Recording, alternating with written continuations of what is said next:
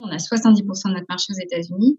L'objectif, c'était de devenir américain. Donc, c'était pas d'être une boîte française aux États-Unis, c'était bien d'implanter euh, une filiale Silkair américaine aux États-Unis avec un, un état d'esprit américain.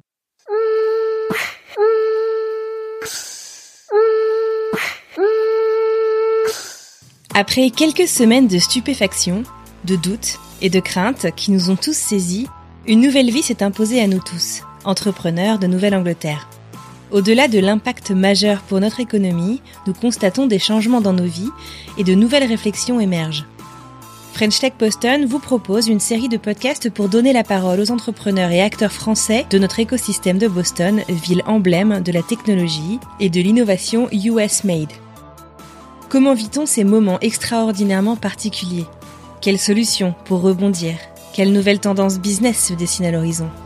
Que ferons-nous de cette crise Aujourd'hui, nous avons le grand plaisir d'accueillir Célia Belline. Célia est cofondatrice de Silker, CRO, une société qui est spécialisée en recherche dans le domaine de l'audition euh, et qui a développé une expertise et une plateforme technologique assez impressionnante pour aider les laboratoires euh, pharmaceutiques, les biotech, les laboratoires académiques à répondre à ce qui est la quatrième cause de handicap dans le monde, donc euh, des problèmes d'audition et, euh, et, ça touche plus de 400 millions de personnes. Bonjour Jérôme. Donc, alors juste avant de commencer, Silker est une euh, société basée à Montpellier avec des bureaux également à Paris et à Boston. Donc, Silker, en fait, a développé une plateforme technologique assez impressionnante, et on va en parler, ainsi qu'une expertise dans le domaine de la recherche dans l'audition, donc pour apporter des solutions, euh, aider les laboratoires euh, pharmaceutiques, les biotech les laboratoires académiques à euh, innover, à trouver des nouvelles molécules ou des nouveaux traitements pour euh, des personnes qui ont perdu euh, l'audition, qui ont des problèmes. Donc c'est quand même une pathologie qui importante puisque c'est la quatrième cause de handicap dans le monde. Il y a à peu près 400 millions de personnes qui sont atteintes de troubles de l'audition. Donc euh, voilà, donc Silker apporte sa contribution pour euh, faire en sorte qu'on ait un monde un petit peu meilleur. Merci en tout cas beaucoup. Euh, Célia, est-ce que tu veux peut-être euh, commencer par te présenter? Je suis Célia Belline, donc cofondatrice de Silker, avec Marie-Pierre Padelou et Sylvie Pucheux, qui sont mes deux associés sur cette aventure, si je peux dire. On a créé l'entreprise en 2014. On travaillait toutes les trois chez Sanofi, hein, entre 15 et 25 ans, dans, ce grand laboratoire pharmaceutique. Et ben, on a eu l'élan euh, je dirais, de, créer une société sur un marché de niche qui était euh, ce, marché de l'audition. En se rendant compte, à l'époque, on travaillait sur des maladies pour prévenir euh, les maladies chroniques liées à l'âge, donc un certain nombre de solutions dans ce domaine-là, que l'audition était un petit peu négligée. Et on, avait donc quelques projets dans, le pipe sur, sur ce domaine-là, qui pour des raisons stratégiques avaient été mis en attente. Et ben, nous, on a souhaité vraiment profiter de, je dirais, du savoir-faire et des connaissances qu'on avait pu euh, acquérir dans le domaine pour, euh, pour créer cette société. Donc l'objectif, c'est vraiment de supporter les biotech, les pharma et les medtech euh, dans le développement de, de, solutions de santé pour ces personnes atteintes de désordres auditifs. Donc ça inclut les, la surdité, bien sûr, mais également les acouphènes. Qui, euh, avec le Covid, on pourra en parler, devient un gros sujet puisque les traitements Covid et les traitements qui ont été utilisés aussi en prévention euh, pendant, par, un certain nombre de personnes ont induit en fait des effets autotoxiques et notamment des acouphènes chez beaucoup de sujets Covid. Donc on va y revenir. Est-ce que tu parles justement de l'hydroxychloroquine en particulier? Oui, oui, bah oui, oui, on est contacté assez régulièrement avec euh, des personnes qui se retrouvent avec des acouphènes qui les rendent complètement fous et qui donc cherchent des solutions euh, euh, urgemment. Euh, pour euh, pour traiter euh, ces acouphènes qui ont qui ont donné qui ont fait suite en fait. Alors la fois l'hydroxychloroquine mais je dirais que c'est pas seulement ça.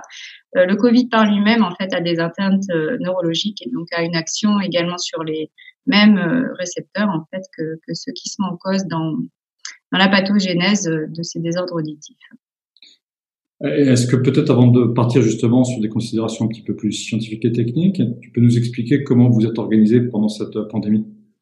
Oui, oui, bah nous on a continué l'activité. Euh, alors on s'est tous mis en télétravail, mais c'est euh, une culture qu'on a établie, je pense, depuis le, départ euh, dans l'entreprise. On a un mode de management assez euh, assez moderne dans le sens où on a beaucoup de générations de, de, jeunes en fait qui travaillent et très diverses au niveau culturel. Je pense qu'on est 11 nationalités dans l'entreprise. Donc euh, on a très très vite mis en place euh, des outils de, télétravail. Les personnes euh, ont des objectifs à l'année à remplir. Ils savent ce qu'ils ont à faire. Qu'ils le fassent dans l'entreprise ou à l'extérieur, ça n'a pas d'importance. Donc, euh, seule l'activité de laboratoire a été maintenue, bien sûr, sur site, puisque là, on ne peut pas le faire de la maison. Donc, les personnes ont été autorisées euh, à aller travailler pour continuer les expérimentations qui étaient en cours, assurer les études clients et puis démarrer de nouvelles études. Donc, que ce soit à Boston, euh, donc Lexington, puisque c'est là où on a nos, nos labos, et ou à Montpellier, c'est l'autre endroit où on a nos labos, à Montpellier en France.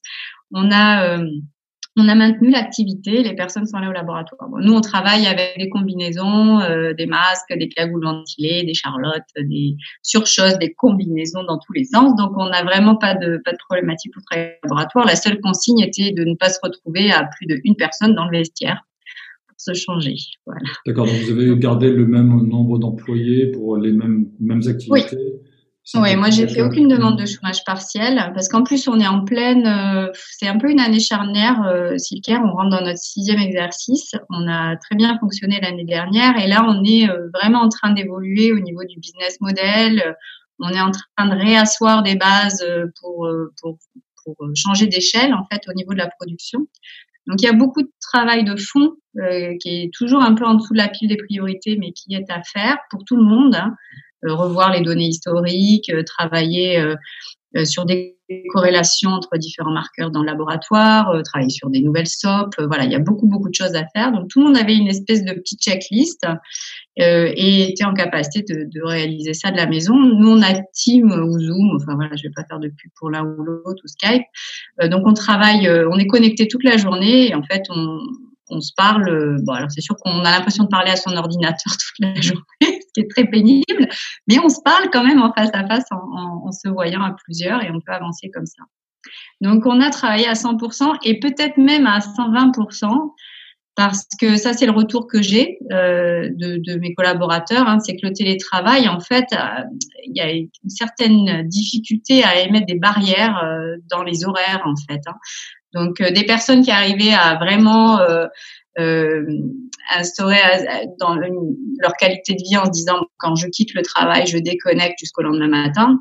Ben, ça a été beaucoup moins vrai euh, dans le cas du télétravail où les plages horaires ont été plutôt extensibles. Euh, et comme on travaille, nous, à la fois, alors déjà, on est sur deux, deux, deux zones horaires entre les US et, la, et la France, mais en plus, on travaille beaucoup avec le Japon et aussi avec la côte ouest des États-Unis. Donc là, on se retrouve finalement euh, nuit et jour, euh, et jour et nuit euh, à le travailler. le soleil ne se couche jamais sur la galaxie. en fait.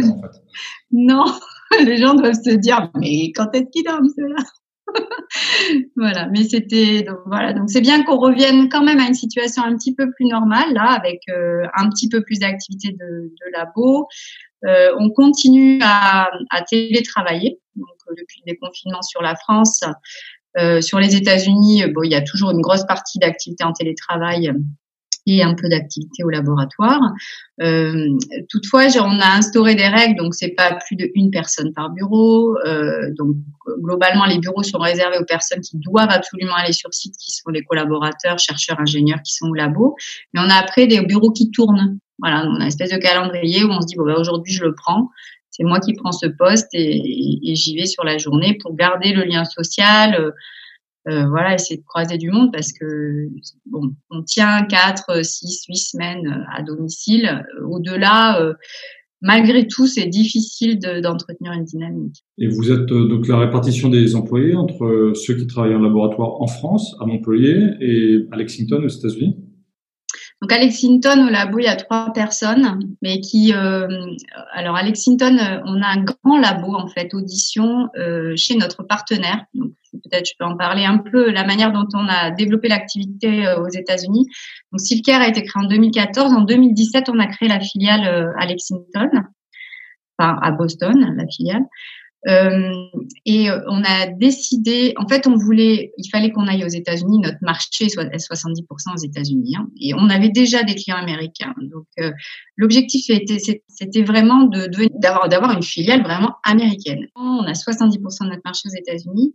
L'objectif c'était de devenir américain. Donc, c'était pas d'être une boîte française aux États-Unis, c'était bien d'implanter une filiale Silkair américaine aux États-Unis avec un, un, un mindset, un état d'esprit euh, américain. Donc la manière dont on a voulu fonctionner, c'était vraiment de développer aussi de l'activité de production et de laboratoire sur les États-Unis. Euh, il était impossible de partir de zéro pour nous, ou alors il aurait fallu une levée de fonds de, plusieurs millions de dollars pour arriver à, développer l'activité sur place, ce qui n'était pas notre volonté. Donc on a fonctionné comme on fonctionne toujours, plutôt en partenariat qu'on a cherché une société déjà implantée aux États-Unis, donc une CRO comme nous, une société de service, euh, qui était intéressée d'intégrer dans ses locaux l'activité audition, qui était une activité rare. Donc on arrive avec une expertise forte dans un domaine où il y a peu d'acteurs, euh, où il faut quand même maîtriser euh, un certain nombre de savoir-faire, de techniques pour pouvoir avoir un certain nombre de connaissances pour pouvoir aller dans le domaine. Donc on a, on a, on a cherché, on a trouvé assez rapidement une société qui s'appelle CB7, CBSET, qui est euh, une CRO non-profit. Donc c'est un des statuts qu'on peut utiliser aux États-Unis, un peu comme associatif, on dirait en France, mais ça fonctionne pas de pareil. Et euh, cette société, elle est liée au MIT donc ce qui était très intéressant pour nous parce que à la fois on avait la possibilité d'avoir accès à des laboratoires euh, d'ultra pointe hein, avec des salles d'opération, des robots, euh, des scanners, l'IRM, il y avait plein plein de choses. Et à la fois on, pouvait aussi accéder au marché des dispositifs implantables. Dans le domaine de l'audition, euh, bien sûr, il y a le médicament, la thérapie génique, la thérapie cellulaire, mais il y a aussi toute cette notion de technologie du son qui est, euh, elle, développée par des medtech. Et c'est vrai que c'est un marché qui nous fascine et qu'on ne pouvait pas passer à côté. On ne peut pas parler d'audition si on ne parle pas aussi des technologies qui vont autour. Donc, euh, c'était un moyen, via ce, ce, lien avec le MIT, d'accéder à de la compétence, de l'expertise et du réseau dans ce domaine-là. Et ça a payé puisque sur les États-Unis, très rapidement, donc on a implanté un laboratoire d'audition dans les locaux de CB7. On bénéficie de tout leur, euh, tout leur savoir-faire, toutes leurs équipes, euh, toutes leurs autres salles d'opération et de, d'expérimentation de, leurs locaux. Et, euh, et on est en capacité de faire à la fois de la toxicologie réglementaire sur l'audition. Donc ça, c'était impossible à faire dans nos locaux en France et puis très difficile à développer de, en partant de zéro. Et on fait aussi tout ce qui est implant cochléaire, euh, dispositif de délivrance euh, dans l'oreille. On fait toute la thérapie génique sur les États-Unis. Donc euh, voilà, c'est plutôt intéressant. Donc l'équipe Silcare, elle est petite aux États-Unis. Il y a trois, il y a trois collaborateurs qui travaillent à plein temps chez Silcare dans le laboratoire. Mais en réalité, on est 70 puisque comme c'est une alliance avec cette société CB7, CB7 ils sont ils sont 65. Donc au total 65 et les, les quatre personnes de de Silkière, ça, ça nous monte à 68 personnes. Voilà. Euh, les personnes sont donc, euh, j'ai un, un, PhD et deux ingénieurs. Moi, j'aime bien les couples euh, PhD ingénieurs parce que ça fonctionne très bien avec quelqu'un de très carré, organisé, très focus sur la performance, les résultats, les timelines, etc.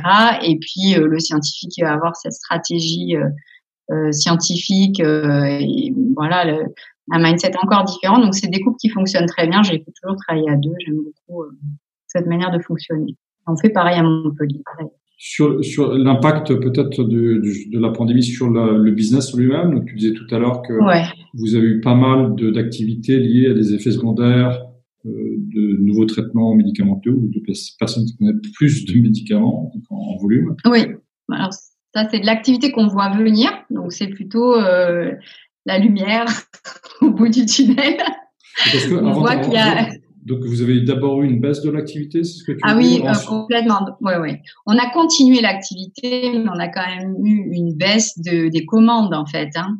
Et sur les US, ça a été euh, flagrant, c'est-à-dire que les biotech avec lesquelles on travaillait sur les États-Unis, elles ont tout simplement arrêté de dépenser de l'argent, et je pense que c'est encore le cas pour au moins trois, quatre semaines du moment où il y a eu euh, le confinement, euh, voilà, le virus, la crise, euh, elles ont complètement arrêté leur activité. Et on est quand même dépendant un peu de leur activité aussi, puisqu'elles nous fournissent du produit ou voilà, il y a, y a des, un peu d'activité de leur part qui vient chez nous. Et ça, ça a été complètement stoppé. Donc, aux États-Unis, on a terminé les études en cours euh, et on n'a rien eu d'autre depuis. C'est le calme plat. Sur la France. Est-ce que les employés aux États-Unis ont été mis en chômage partiel? Pas du tout. Non, non, non, parce que de la même manière, en fait, nous, on est toujours en train de c'est vrai qu'on est une société de service, les personnes ont souvent l'impression qu'on a des modèles, les gens arrivent, hop, ils nous filent la molécule et on les passe sur nos modèles. Bon, dans le domaine de l'audition, c'est un domaine qui est en, changement permanent, sur lequel il faut rester en pointe. Donc en réalité, nous, on développe en permanence des modèles. Donc on a en permanence une activité de R&D en propre, si on peut dire, qui vise à apporter des solutions euh, toujours plus performantes aux clients. Donc là, on a deux, deux gros modèles en développement. On fait beaucoup d'explants cochléaires, qui est quelque chose euh, qui est habituellement réservé aux laboratoires académiques parce que c'est euh, demande beaucoup de technicité, c'est très difficile à industrialiser. Donc nous, on s'est donné le challenge d'arriver à faire de l'explant euh, un peu de manière un peu plus industrielle pour qu'il y ait un peu plus de débit en fait pour les clients qui, qui travaillent avec nous. Et on a un autre modèle de euh, de, de, trauma acoustique hein, qui induit de la synaptopathie qui est en développement sur les États-Unis. Donc c'est vrai que voilà, avec ça on est occupé, même sans études clients, c'est pas c'est pas grave. Donc ça veut dire que ces employés ont été repositionnés sur plutôt cette euh, partie de recherche, donc de fonds de développement de, de, de nouveaux modèles, de nouvelles technologies. D'accord. Oui, exactement. Et tu disais également que donc là, en revanche, maintenant, l'activité a l'air de, de très bien repartir. Oui, oui. Donc là, ça va repartir et je pense que ça repartira beaucoup plus vite sur les US que, que sur la France. enfin, en France, moi, j'ai qu'un client français. Hein, j'ai 99% d'activité à l'export. Donc quand je dis France, en général, c'est c'est euh, on va dire en dehors des États-Unis. Euh, L'activité euh, reprendra peut-être de manière un peu plus frileuse. Sur les États-Unis, bah, les gens ont juste arrêté les dépenses, mais les programmes doivent avancer, les milestones doivent être maintenus, donc ils vont avoir une demande assez conséquente. On, sent qu'il y a une demande assez conséquente qui va arriver et qui va devoir être réalisée dans un délai très court pour rattraper les trois mois voilà, sur lesquels il n'y a pas eu d'activité. Et donc, est-ce que tu peux expliquer justement cette différence entre les États-Unis et hors des États-Unis? Pourquoi les États-Unis sont, semblent plus dynamiques? Dans, dans, la reprise. Pourquoi ils devraient être plus dynamiques dans la reprise? Alors, ben ça, c'est euh, la première chose, c'est qu'aux États-Unis, il y a une vitesse d'exécution et un dynamisme euh, au niveau des, des biotech. Il y a des moyens généralement qui permettent d'aller très vite dans leur développement. Donc là, ils se sont mis en pause, mais du moment où les clients et les, les partenaires vont repartir, ils vont repartir très très vite. Je pense que la reprise aux États-Unis va être plus rapide euh, qu'ailleurs. Alors la raison principale, c'est que aux États-Unis, en fait, les sociétés, elles ont les crocs. Moi, j'ai tendance à dire qu'elles ont vraiment toujours ces crocs parce que pour manger, faut qu'elles euh, arrivent à, vraiment euh, euh, développer leur activité et aller très vite sur sur la réalisation, sur l'exécution et sur sur les résultats peuvent obtenir. Euh, côté français, ce qu'on peut dire, c'est qu'on n'a pas eu peur de la crise, donc on a été très très bien accompagné. L'État français, l'Europe euh, ont mis en place des mesures euh, exceptionnelles pour assurer la trésorerie de sociétés comme nous, je dirais dans le domaine de l'innovation, avec des prêts qui ont pu représenter jusqu'à deux années de masse salariale en France, donc ce qui est énorme pour des sociétés comme comme la nôtre. Donc ça reste des prêts, il faut les rembourser. Euh, mais la réalité, c'est qu'on n'a pas eu peur d'être à court de trésorerie. Et ça, c'est un point euh, important hein, quand, on est, euh, quand on est une entreprise de manière générale. mais le travers de ça, c'est qu'on a moins les crocs qu'une société américaine. Aux États-Unis, on pouvait bénéficier du même type de mesures. Donc, il y avait les PPP, il y avait aussi le report des charges sociales jusqu'à la fin de l'année. Il y avait des choses comme ça. Alors, nous, on n'en a pas pu en bénéficier. Euh, pour la simple raison que les dirigeants qui possèdent plus de 20% de la filiale n'ont pas de numéro de sécurité sociale américain, donc on n'a pas pu aller sur euh, un dépôt de, de demande d'aide euh, auprès du gouvernement américain pour l'entreprise. mais ces aides, dans tous les cas, étaient bien inférieures en montant et en volume à ce que on a pu avoir accès en France. Donc le côté positif, c'est qu'on a le temps de se rétablir et de redémarrer l'activité. Le côté euh, qui peut être négatif et qui euh, justifie pour moi une reprise d'activité plus rapide aux États-Unis, c'est qu'il n'y a pas, on n'est pas dans une urgence de régénérer euh, de l'activité. par contre, nos clients américains, eux, sont dans l'urgence. Donc l'activité va repartir plus vite aux États-Unis. Super. Et donc l'année, la fin de l'année 2020, tu la vois comment? Bah, Je la vois. Euh, moi, je, je, je, je, pense que, enfin, j'espère hein, qu'il ne s'agit là que d'un décalage euh, d'activité de trois mois. Donc, je pense que si ça repart et si ça repart un peu plus vite, on aura une année qui sera euh, à peu près normale. Hein. Le, la crise, au final, pour Silker, ça a été un point euh, positif pour arrêter à, pour arriver à se mettre en pause un certain temps pour euh, justement construire les bases euh, des nouvelles phases de développement. Encore une fois, on a notre sixième exercice. Là maintenant, il faut qu'on passe à une échelle euh, supérieure et ça a nécessité l'implication de l'ensemble des collaborateurs hein, sur cette thématique. Donc ça a été l'occasion.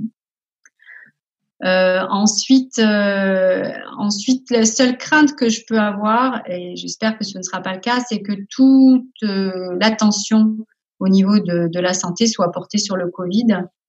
Et ça, c'est un sujet. Euh, euh, bien sûr, il faut trouver euh, un vaccin pour le Covid. voilà, faut, faut, arriver à stopper cette crise sanitaire de manière durable. mais il faut pas négliger les autres aires thérapeutiques, sinon on va se retrouver à pouvoir développer des médicaments uniquement pour le Covid ou, dans, dans, le domaine de la cancéro, puisque ça reste un domaine prioritaire il faut que les autres domaines restent aussi euh, d'intérêt. Et l'audition, c'est, alors c'est, tu disais, hein, c'est, 466 millions de personnes qui souffrent de perte d'audition handicapante. C'est un milliard de jeunes à risque de devenir sourds dans les prochaines années. Donc on est quand même sur des chiffres euh, énormes, mais ça ne tue pas. Et ça, c'est un sujet euh, qui revient régulièrement, comme c'est une maladie qui ne tue pas. Euh, on est souvent euh, un petit peu euh, moins prioritisé que, que d'autres voilà d'autres maladies bien sûr. De toute façon, donc cette activité, comme tu viens de le dire, qui que tu penses de toute façon redémarrer, donc c'est quand même une note d'optimisme. Oui. C'est super dans ton sac actuellement. D'autres sujets sur sur l'après-crise que tu souhaites évoquer? Euh, écoute, je, je, pense que de toute façon, on va pas pouvoir redémarrer ou recommencer comme avant. Hein. Je crois que ce, personne n'a vraiment envie de recommencer exactement comme avant.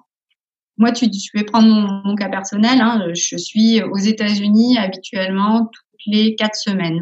Je suis dix jours toutes les quatre semaines aux États-Unis. Donc c'est un rythme qui est. Alors j'adore hein, aller aux États-Unis, mais c'est un, ça plus les déplacements européens pour différentes conférences, plus les déplacements parisiens. En fait, je suis en déplacement tout le temps.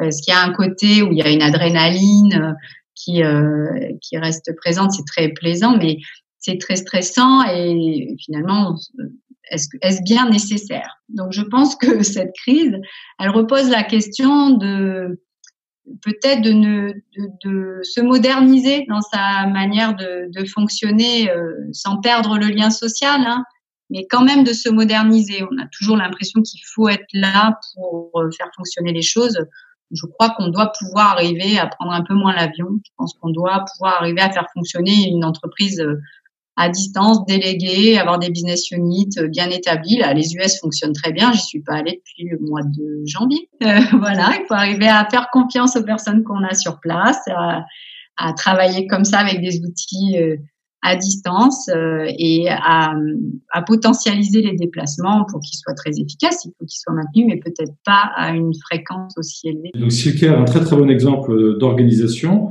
avec justement cette façon de fonctionner qui euh, est un peu plus hybride aujourd'hui.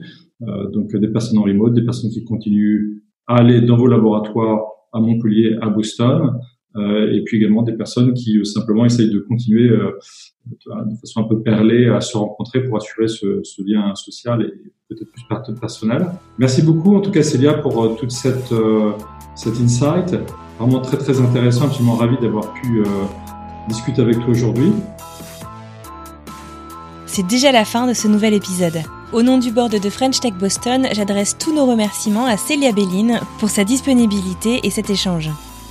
Moi, c'est Anne-Fleur Andrely, et vous venez d'entendre dans le rôle de l'intervieweur Jérôme Windsor. Nous faisons tous les deux partie des membres fondateurs du board de French Tech Boston. Si cet épisode vous a plu, n'hésitez pas à en parler autour de vous, à le partager et même à vous abonner sur votre plateforme d'écoute afin d'être informé de la sortie des prochains. Nous vous retrouvons la semaine prochaine pour un nouveau portrait. Excellente semaine, à bientôt.